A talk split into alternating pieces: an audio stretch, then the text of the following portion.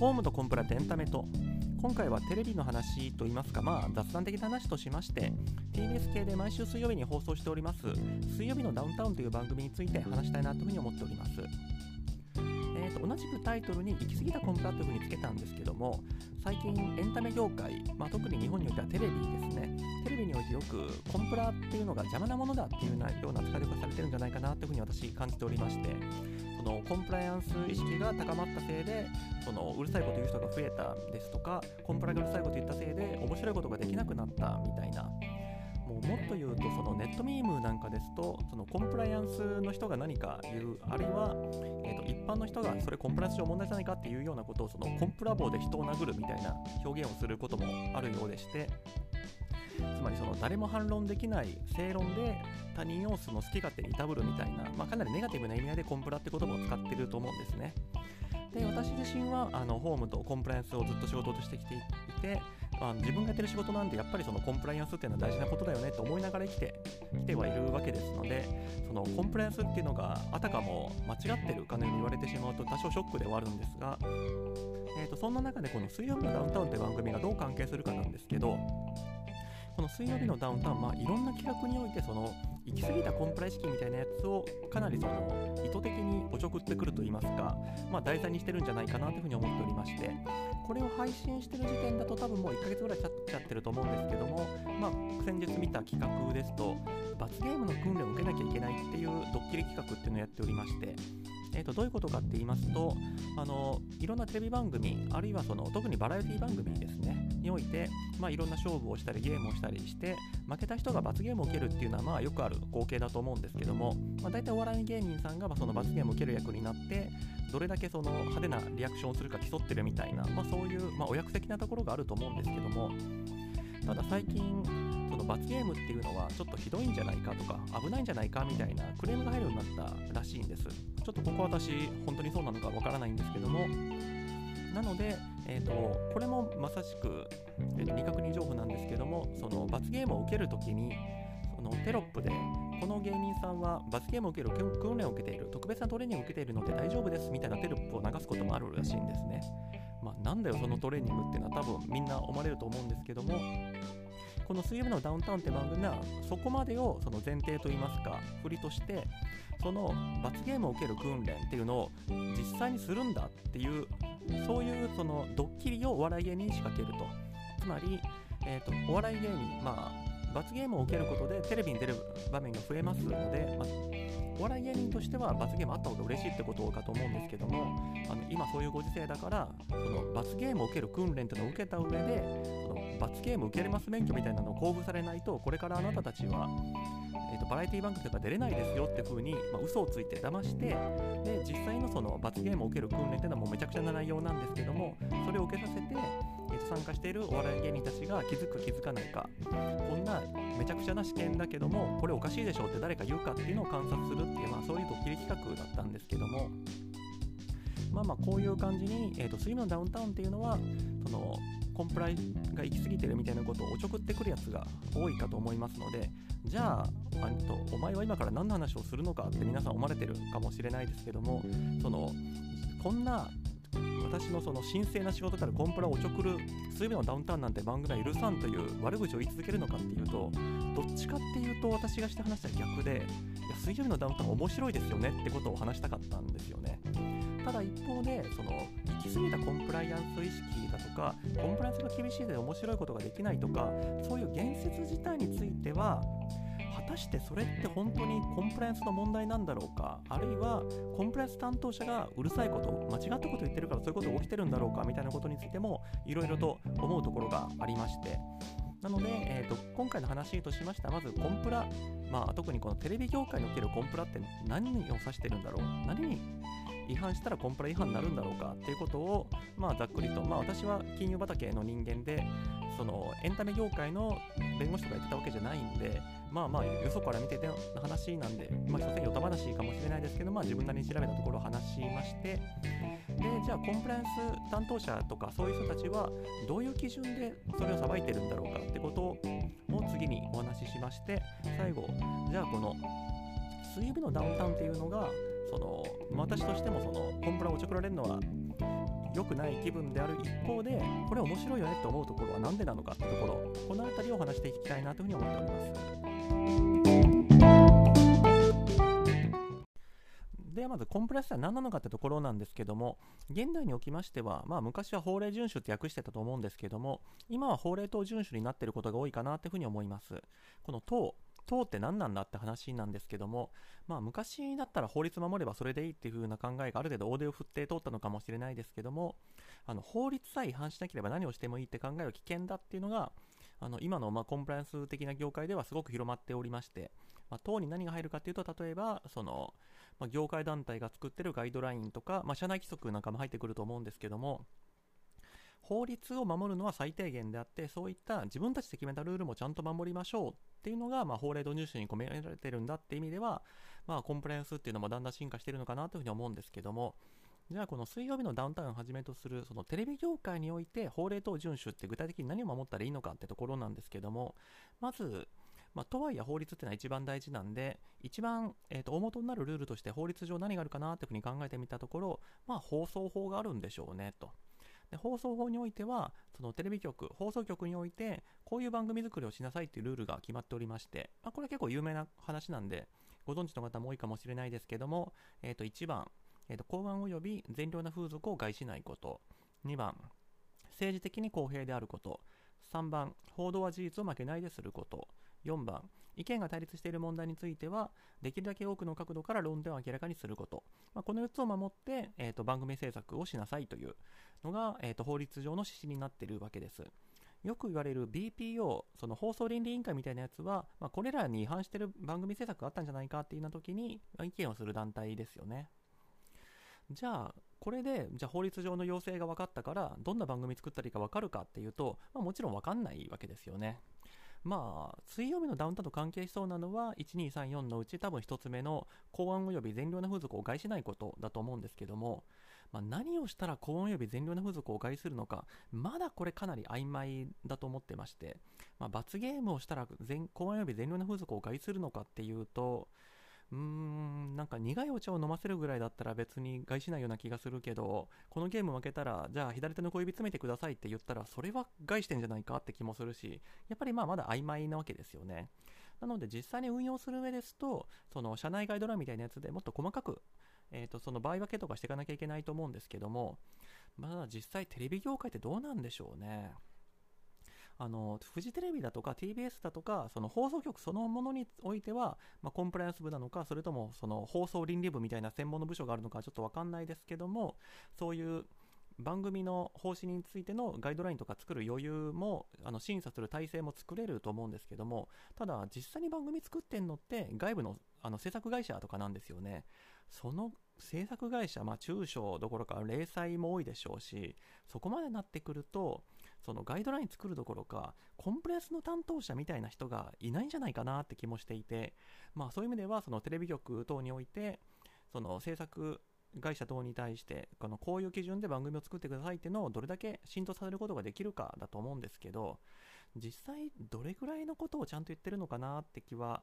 ちょっと引っかかるところがありまして。えっ、ー、とまあこれある種永遠のテーマではあるんですよね。あのどれだあルールを作るときに曖昧なルールにしてそのその場その場で臨機応変な対応ができるようにしましょうってするのかあのきちんとしたルールを作ってもう現場における判断の余地なんかなくすっていうのが正しいのかみたいな。まあ、これは本当、まあ、私、ホームとかコンプライアンスのそのルールを作る側の人からすると、本当、永遠のテーマなんですけども、あ曖昧なルールにしとくと、さっき申し上げたように、その臨機応変な対応ができるかもしれないですけども、でも結局それって、現場の人に判断とか責任を押し付けるっていうこともあって、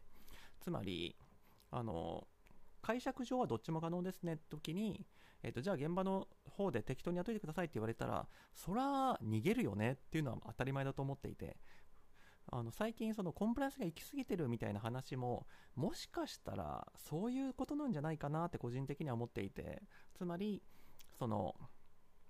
テレビ局とかそっちからはコンプライアンスをちゃんとしましょうみんなの気持ちを傷つけないようにしましょうみたいなすっごい曖昧なレベルでしか降りてこなくてただその制作会社とかの方だともう一回撮っちゃった内容を後で放送局持ってってあこれコンプラ違反ダメちゃんとガイドライン読んだのって怒られたら割に合わないじゃないですか。もう取っちゃってるんだから。なのでなるべくなるべく忖度忖度して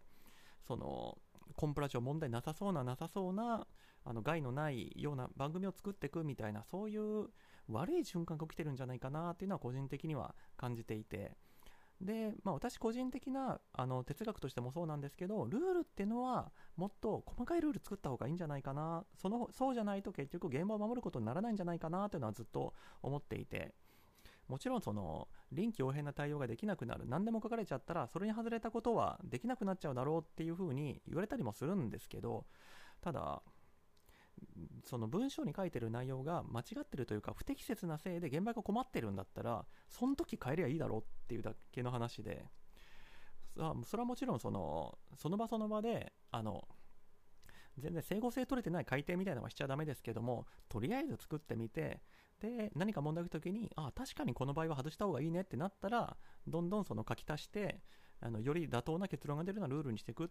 それがそのコンプライアンスなりその社内管理って話なんじゃないかなというふうに思っていて、まあ、もちろんそのテレビ局が今私申し上げたようなその無責任なあの責任押し付けを現場にしてるかどうかっていうのは知らない知らないですけどもただそういう運営になってるとした場合にはあのそういう忖度が働いて誰も望んでないような過剰なそのコンプラ重視みたいな毒にも薬にもならん番組ばっかり作るみたいなサイクルが起きてもおかしくないなというふうには思ってます。でここもちろん大原則としてはあの悪いことをテレビで描いちゃいけないかっていうともちろんそんなことはないわけですねその罰ゲームみたいなのもさっきま暴力だみたいなふうに申し上げましたけども別にテレビは暴力を描いていいわけですからねあのボクシング中継ボクシング自体がもう大人が、えー、とお互いに拳殴り合うもう暴力の最たるものっているかもしれないですけどもあれはスポーツとしてちゃんと認められたものなんで全然テレビで流していいわけですしドラマだとか映画で殺人事件を描いたっていいわけでその暴力あるいはそういうその不適切な描写っていうのをテレビ番組上しちゃいけないわけじゃないと思っていて私、まあ、いろんな部分で出てくる話なんですけどもその許されるか許せないかの分水嶺っていうのはやっぱり必然性があるかそのそう書かなきゃいけない何か理由があるかっていうところに帰着するんじゃないかなというふうに思ってるんです。この必然性って話の関連でちょっと引っかかった話が最近あったんですけども、まあこれもネット上でブラブラと見てただけの話なんですけども、ツイッター上で、えー、と罰ゲームにおいて、ハリセンで人を殴るのがいけないっていうふうに言われたんで、ハリセンが使えなくなったと。ハリセンっていうのはもう全然痛くないし大きい音がするだけの道具なのにコンプライアンス上問題があるから禁止するなんておかしいんじゃないかみたいな、まあ、問題提起をした人が、まあ、ツイッター上でおられまして、まあ、結構バズったと言いますかその通りだよねと。ハリセンもダメなんでこの世はおかしいんじゃないかみたいな、まあ、そういう返信がいっぱいついてたんですけども。ただこのやり取りどうなんだろうみたいなところはちょっと思っていて。まあさっき申し上げた通りハリセンがダメって言った人はまあ多分実際にはその忖度というかもうとにかくそういう人を殴ってる、まあ、見た目上は人を殴ってるのは間違いないわけじゃないですかハリセンだろうが。そういう描写自体からもう遠ざけていこうなないようにしていこうみたいなことを考えてやったのかもしれないですけども。ただまあ私実際そのコンプラの仕事してるんで自分がコンプライアンス担当者としてその現場の企画担当の人とかが今度の罰ゲームではハリセンで殴ろうと思うんですけどもコンプライアンス上問題ありませんか？承認してくれませんか？って言われたらどういう風に返すだろうかっていう風に考えていくと。いや私も否認するんじゃないかな否決するんじゃないかなっていうのはちょっと思っていて。あのもちろんいきなりあのこのご時世人を殴っていいわけないでしょうみたいなことは言わないですけどもその企画担当者としてどんな必然性をこれに対して説明できるんだろうっていうのはちょっと引っかかっていて。そのさっき、えーと、ツイッターでこのツイートに対して、まあ、いろんな擁護する意見が出たっていうのもその平手打ちよりは痛くないでしょうとかあの大きい音がするだけでそんなに怪我しないでしょうみたいなそういう擁護意見が多かったのがすごい気になったのはその害として少ないって言ってるだけでメリットの話してなくないと。つまりそもそもハリセンで殴る必要性というかハリセンで殴ることによってこんないいことがありますと。それに対して怪我する可能性もあるかもしれないけども、まあ、所詮ハリセンなんで、ほとんど怪我なんかしませんと。痛くもありません。だから OK ですっていう話であって、そのマイナスが少ないです、マイナスが少ないですって言われたところで、そもそもプラスって何なのってところを言わないといけないと思ってるんですけど、ただ、まあ、これも私そのツイート見てから改めて考えてみたんですけどもプラスってじゃあ誰かが殴られているのを見たら面白いこれがプラスだってことですよねだから企画担当者に、まあ、私がコンプラス担当者としてなんでハリセン使わなきゃいけないのと,、えーと、ハリセンじゃなくて殴らないって選択肢ないのって聞いた時にいや殴った方が面白いんですと。このクズみたいな芸人どもが殴られて痛くてのたうち回るのを見るのが視聴者の喜びなんですって言われたら僕もおおおおって言いながら承認を押すかもしれないですけども。でも多分企画担当者はそこまで割り切ったというか振り切ったことは言えないんじゃないかなっていう風になってくるとその最終的には私のその承認プロセスにおいてはあのメリットハリセンを使わなきゃいけない必然性が示されてないから、えー、と否認ですになるんじゃないかなとなんとなく思ったんですけどその意味ではその、まあ、結局暴力全部ダメみたいになっちゃうのは個人的にはつまらんっていう気はするんですけどやっぱり罰ゲームで誰かを殴ってそれで面白いねってすること自体がやっぱりもう今の価値基準で言うと受け入れがたいんじゃないかなと。いやあの誰かが殴られるのを見て笑う誰かが殴られてるの面白いねっていうの自体は私それ全然おかしくないと思うんです。だってちっちゃい子供だってあのテレビのコントみたいなの見て誰かが殴られてるの見てケタケタケタって笑うじゃないですか。その誰かが傷ついているのを見て笑うっていう、まあ、笑い自体がそもそも攻撃的なものだっていう説もありますしその誰かが痛がってるのを見て笑うっていうのはその人間の本能的な感情としてあるんじゃないかなと思うので別にそこをつついてこれ面白いでしょってするのは全然あり得ると思うんですけどもまあただその取り扱いが難しいですよねっていうところとあとそれを前面に出せますかっていうその根源的な感情だから尊重されるってわけじゃないと思うんですよ。あの誰かを殴りたい、誰かをあの屈服させたいみたいなやつも別に根源的な感情で人間の本能にあるものですけども、それは社会生活する上でみんな抑えてきてるじゃないですか。まあ、だからこそその映画とかテレビ番組とかゲームとかそういうエンタメにおいてそういう破壊衝動なり暴力衝動をあの解放することで楽しむっていうあのエンタメが、え、と必要になってくるんだと思うんですけどもただそのみんなが見るお茶の間で見るみたいなそういうあくまであの誰もがあのわだかまなく楽しめるものを提供するっていう建前のテレビにおいてそういうサディスティックな笑いもありですよねってことを正面に出して番組作れるかとか考えていくとそのもともと殴ったら面白いよね殴られてる人痛々しくて楽しいよねみたいなことがまかり通ってた方が本当はおかしいんじゃないかなって気はちょっとするんですよね。まあ、ちょっと本題から外れたかもしれないですけどもその罰ゲームみたいなやつがだんだん縮小してってるまあ、まあもちろん罰ゲーム自体は別にあってもいいと思うんですけれどもその高いところから落とすだとかあの痛い目に合わせるとかそういうやつが縮小してってるのはそれはもうしゃあないんじゃないかなって気がするんですよね。じゃあ本題の水曜日のダウンタウンなんですけども、まあ私もさっきのチャプターでは最終的には罰ゲームにおいて人に暴力を振るうこと自体が今後なくなるべきではないかぐらいまで言ってしまった、まあそれぐらいの、まあ聞く人によってはすっごいガチガチのコンプラ推進派なことを言っちゃってるわけですけども、ただそんな私がこの水曜日のダウンタウンみたいな BPO に指摘されるわ、あの、若手芸人を路上でさらったせいで警察呼ばれるわみたいなお騒がせの番組をなんで擁護するのか、なんでこれ面白いと思ってるのかってところなんですけども、まあこれは私自身この杉村ダウンと好きだから、なんか無理やりその、擁護する理屈を見つけてきてるみたいなことはあの否定はできないと思ってるんですけどもただそのコンプライアンスのその忖度っていうところの話をすると水曜日のダウンタウンはその忖度はしないんですよね。なんならもう意識的にコンプライアンスっておかしいよね。コンプライアンスって馬鹿げてるよねってことを突きに言ってるからこそその逆にどこまでが限界か限界かっていうのよく分かってるんじゃないかなと思っていてその、まあ、BPO で指摘されたりだとかなんならネット炎上したりするみたいなあの日本のテレビ番組においては、まあ、特に差別問題なんかで多かったりすると思うんですけどもあのすごい無意識というか無邪気にやっちゃってることがすごく多いと思うんですよね。いやいやそれ人種差別でしょうみたいないやいやそれ性差別でしょうみたいなことをそのあたかもいいことであるかのようにすごい無邪気に描いてしまってネット上で炎上するみたいなことがすごく多いと思うんですけどもそのコンプライアンスとの関係において水曜日のダウンタウンはそれが起きないんじゃないかなと思うのはだって無意識になりようがないわけですよね。だって意識的にそこのギリギリをつけにいってるわけですから誰よりもどこまでが OK でどこまでがダメかっていうのを考えてる。まあもちろんそのたまには超えてしまうこともあるでしょうけどもただそれは私はすごく意味があるチャレンジじゃないかなと思ってますしそのてか誰かのその品種効果上のことを言うのって笑いって本来そういうものなんじゃないのって思っていてまあそういうところもあって私あのウィル・スミスとクリス・ロックの騒動なんかでもクリス・ロックを擁護するところがあるんですよね。それはクリス・ロックはひどいこと言ってますけどそういうのが言える世界じゃないと健全じゃないよねって思っていてなのでその水曜日のダウンタウンにおいてまあ、コンプライアンスについて誰も真面目に考えてるからこそ、その見てるこっちとしても、いや、こいつらはコンプラ的なこと全然分かってないなって風に思う、なかなか思わない。なぜなら、水曜日のダウンタウンも意識した上でそう書いてるからっていうところが言えるのかなというふうに思ってます。